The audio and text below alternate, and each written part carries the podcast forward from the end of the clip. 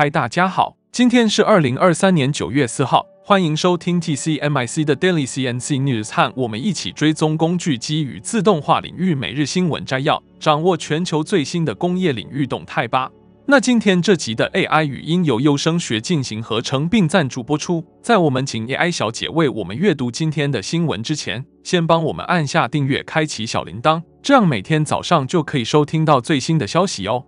好，那就让我们开始今天的新闻摘要吧。首先，让我来带您来看到第一则关于新路径生成软件。Meldio 是一家金属 3D 打印公司，专门开发机器人金属镭射 3D 打印解决方案。该公司近日推出了其新的 Meldio Space 软体，这样的软体是在简化 3D 打印工作流程并提高采用率。Meldio Space 是 Meltio Engine Robot Integration 的路径生成软体。它具有易于使用的界面，可用于平面、非平面和可变挤出路径。该软件还包含预设和推荐的材料配置文件，以及 ABB、Kuga、Fanuc 和 Yaskawa 机器人臂的内置机器人库和后处理器。Meldius 被消除了 3D 打印工作流程的复杂性，使其可供所有级别的用户使用。该软件按年订阅出售，价格据称是市场上最具竞争力的价格，适用于适应机器人的增材制造。此外，Meldio Space 在购买 Meldio Engine 的首年是免费的。Meldio Engine 产品经理 Alejandro Nido 评论说：“Meldio Space 使我们的工业客户能够尽快设计出非常可靠的零件，并具有更广泛的可能性。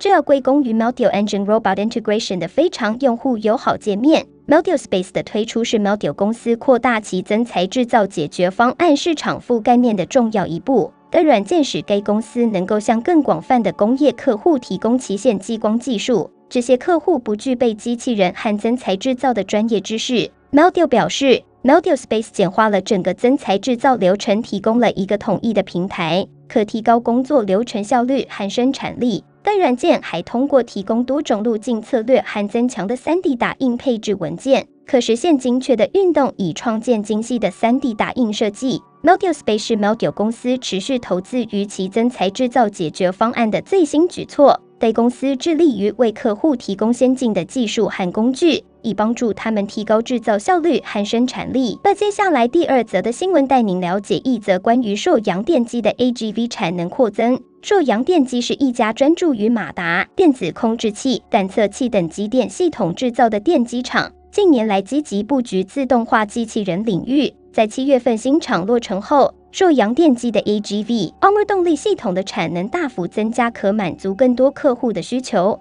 受阳电机表示，目前已陆续与各科技、工业电脑业者合作，推出大型商用扫地清洁机器人、商办送件机器人等产品，锁定大楼商办乃至大型卖场，甚至是五星饭店等商业应用场域的销售。受阳电机也提供商用空间应用在相关应用机器人采购的咨询服务，以确保产品规格与销售数量足以满足客户需求。此外，受阳电机也参与政府专案开发出电动扫街车，其核心动力系统采用由工研院技转取得的水冷式马达，散热效率较一般气冷式、散热片式的马达更佳。目前，受阳电机的扫街车原型车属于半自动机型。仍需一位驾驶员操作，一台供高雄市政府，一台则供给受阳电机所在的桃园市政府使用。受阳电机表示，后续将持续卡位政府的扫街车标案。并锁定开发包括大型的科技园区、游乐园区等有宽阔地坪需清洁的潜在客户。接着第三则新闻带您来关注的是一则关于墨尔本皇家理工大学的研究人员研发出的一种新型质子电池。锂离子电池是目前最常用的可充电电池，但它们存在一些缺点，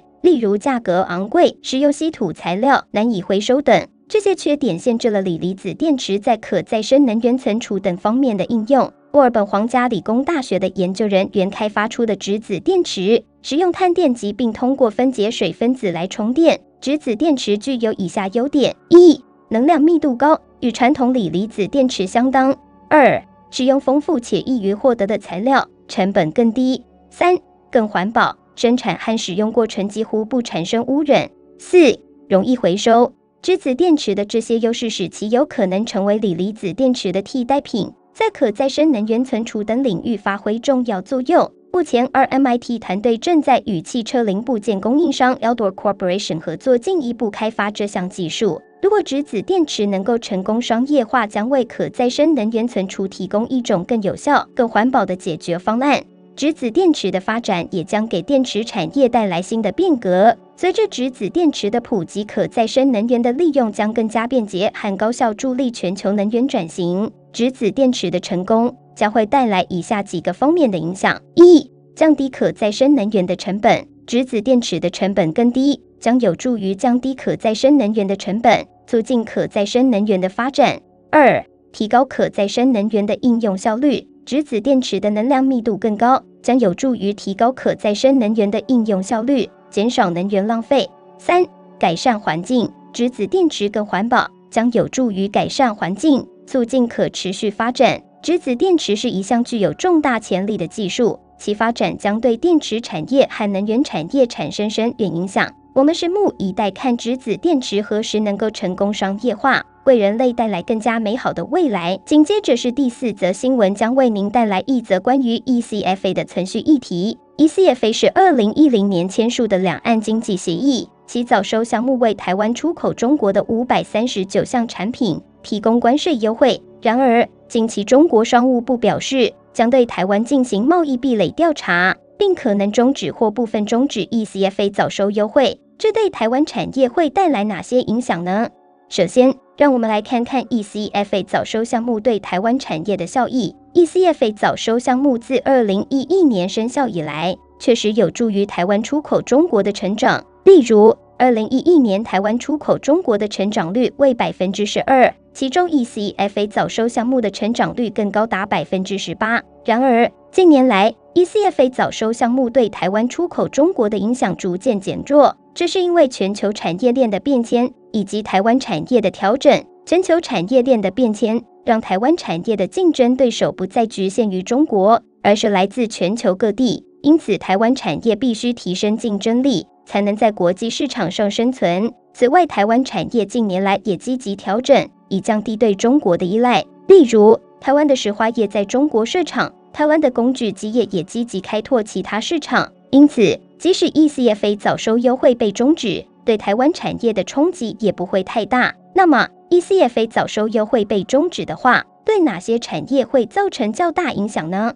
主要有石化、纺织和工具机等产业。石化产业是台湾的传统出口主力，因此对 ECFA 早收项目的依赖度较高。纺织产业也曾是台湾的出口主力，但近年来受到全球产业链的变迁以及中国纺织业的崛起，影响较大。工具机产业是台湾的优势产业。但近年来也面临来自中国的竞争。最后，台湾产业如何因应 ECFA 早收优惠被终止的风险？台湾产业首先要做的是降低对中国的依赖，这可以透过调整产业结构以及开拓其他市场来达成。此外，台湾产业也要提升竞争力，才能在国际市场上立足。总而言之，ECFA 早收优惠被终止，对台湾产业的影响有限，但台湾产业也不能掉以轻心。必须积极调整，才能在全球竞争中取得优势。而最后一则新闻带您看到一则关于亚洲制造业景气。根据最新数据显示，美国和欧元区的制造业景气在八月出现回升迹象，但亚洲制造业景气仍旧低迷。美国供需管理协会公布八月制造业指数升至四十七点六，虽然低于象征景气荣枯线的五十，但数值为六个月高点，显示萎缩幅度放缓。标普全球同日指出，八月欧元区制造业采购经理人指数的最终值为四十三点五，最低于初估的四十三点七，却高于七月的四十二点七，且是三个月最高。亚洲制造商持续感受到输入成本增加和全球需求下滑带来痛苦。日本八月自分银行制造业 PMI 为四十九点六，较七月持平，会连续第三个月低于景气荣枯线五十，受到成本压力冲击。南韩八月标普全球制造业 PMI 则降至四十八点九，致景气连续第十四个月萎缩，接下二零零四年开始这项调查以来的最长萎缩期。东南亚制造业景气也开始弱化，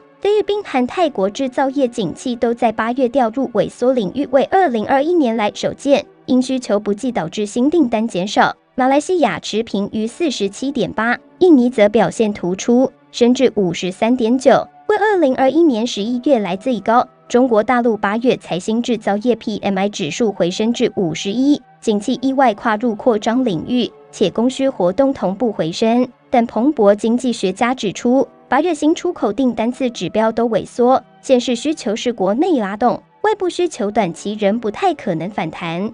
总体而言，美国和欧元区的制造业景气回升，为仰赖出口的亚洲经济体带来复苏希望。但亚洲制造业仍旧低迷，需要更多时间来恢复。以上就是今天早上的 TCMIC Daily CNC News。工业自动化正在不断的发展，还敬请关注我们的节目，我们将持续为您带来最新的科技动态，还有行业资讯。如果你喜欢今天的节目，请给我们一个五星好评或按赞，并在留言中告诉我们你还想了解哪些其他有趣的新闻呢？祝您有个美好的一天，我们下次再见。